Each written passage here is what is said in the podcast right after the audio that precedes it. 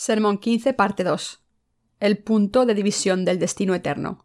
Apocalipsis, capítulo 15, versículos 1 al 8. El capítulo 15 describe las plagas de los siete tazones, las cuales serán derramadas inmediatamente después del rapto de los santos sobre aquellos que, como enemigos de Dios, se han opuesto a Dios. El número 7, que normalmente aparece en el Apocalipsis, como los siete sellos, las siete trompetas y los siete tazones, significan la perfección de Dios y su poder absoluto. Jesucristo es el Dios omnisciente y omnipotente. El que Jesús es el Dios omnisciente y omnipotente para nosotros significa que nuestro Señor es Dios todopoderoso, para quien nada es imposible. Nuestro Señor es Dios mismo, quien ha planeado todas las cosas y quien tiene el poder para realizarlas todas. Como tal, los santos deben alabar al Señor por su omnisciente y omnipotente majestuosidad, y poder revelado a través de las plagas de los siete tazones que Él derramará sobre este mundo. Damos gracias a nuestro Señor por el hecho de que tal juicio es posible por su omnipotencia y su omnisciencia. El Señor se vengará de sus enemigos con las plagas de los siete tazones y el eterno sufrimiento del infierno. Y por tanto, para los santos es algo de lo que debemos estar agradecidos y es lo más apropiado. Así, los santos no pueden evitar alabar al Señor. Aleluya. Las plagas de los siete tazones llegarán después de que los santos sean raptados poco después de los primeros tres años y medio, del periodo de siete años de la gran tribulación.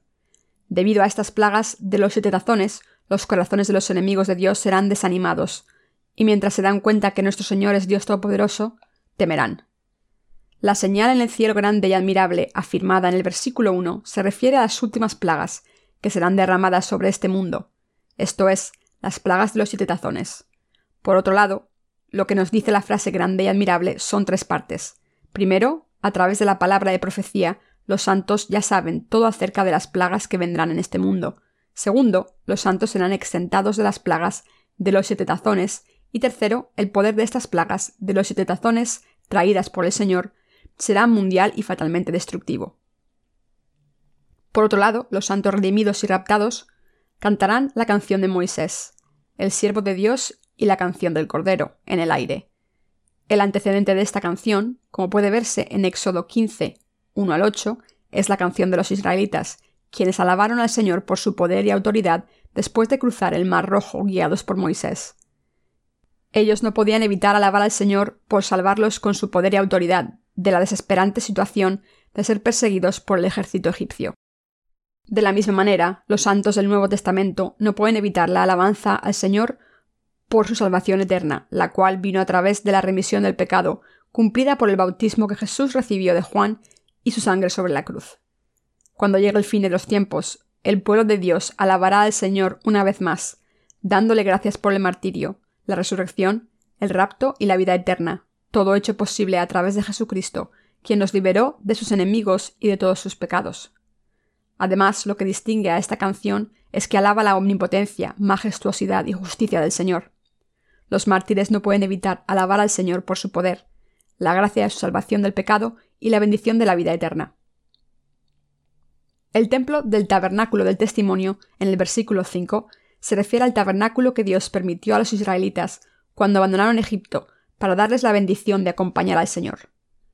El lino en el versículo 6 se refiere a la justicia de Dios. Nos dice que los ángeles serán vestidos en la justicia de Dios y recibirán de él la autoridad para dar la clase de juicio que ningún enemigo podrá jamás rechazar. El versículo 8 dice, El templo se llenó de humo por la gloria de Dios y por su poder, y nadie podía entrar en el templo hasta que se hubiesen cumplido las siete plagas de los siete ángeles. Podemos descubrir tres significados aquí. Primero, muestra cuán completa es la ira de Dios sobre sus enemigos. Segundo, nos dice que nadie puede entrar en el templo del Señor sin creer en el bautismo de Jesucristo y en su sangre, ya que la salvación de Dios para los pecadores es perfecta. Tercero, muestra que ninguna bondad humana puede nunca capacitarnos para evitar el juicio de Dios, y que solo creyendo en el bautismo de Jesucristo y en su sangre sobre la cruz, puede uno escapar la ira de Dios derramada sobre los pecadores. Por lo tanto, los santos deben afirmar el Evangelio y predicarlo hasta el último momento. Y aquellos que aún no han recibido la remisión del pecado deben darse cuenta de que están destinados a encarar el juicio de Dios justo, y deben regresar tan pronto como sea posible al Evangelio del agua y el Espíritu dado por el Señor. El pasaje nos muestra que, así como el juicio de Dios, que traerá sobre sus enemigos con las plagas de los siete tazones, es perfecto para que todo ojo lo vea, nadie nunca será capaz de detenerlo hasta que este juicio del pecado esté completado. El capítulo 15 del Apocalipsis nos muestra que el anticristo, Satanás y todos aquellos que están en contra y no creen en el Evangelio del agua y el Espíritu, el cual ha sido puesto a nuestra disposición por el amor de Cristo, son los enemigos de nuestro Señor. Yo alabo y doy gracias al Señor por traer sus plagas a estos enemigos de Dios para juzgarlos. Es correcto que los santos alaben al Señor con la canción de Moisés, el siervo de Dios, y con la canción del Cordero.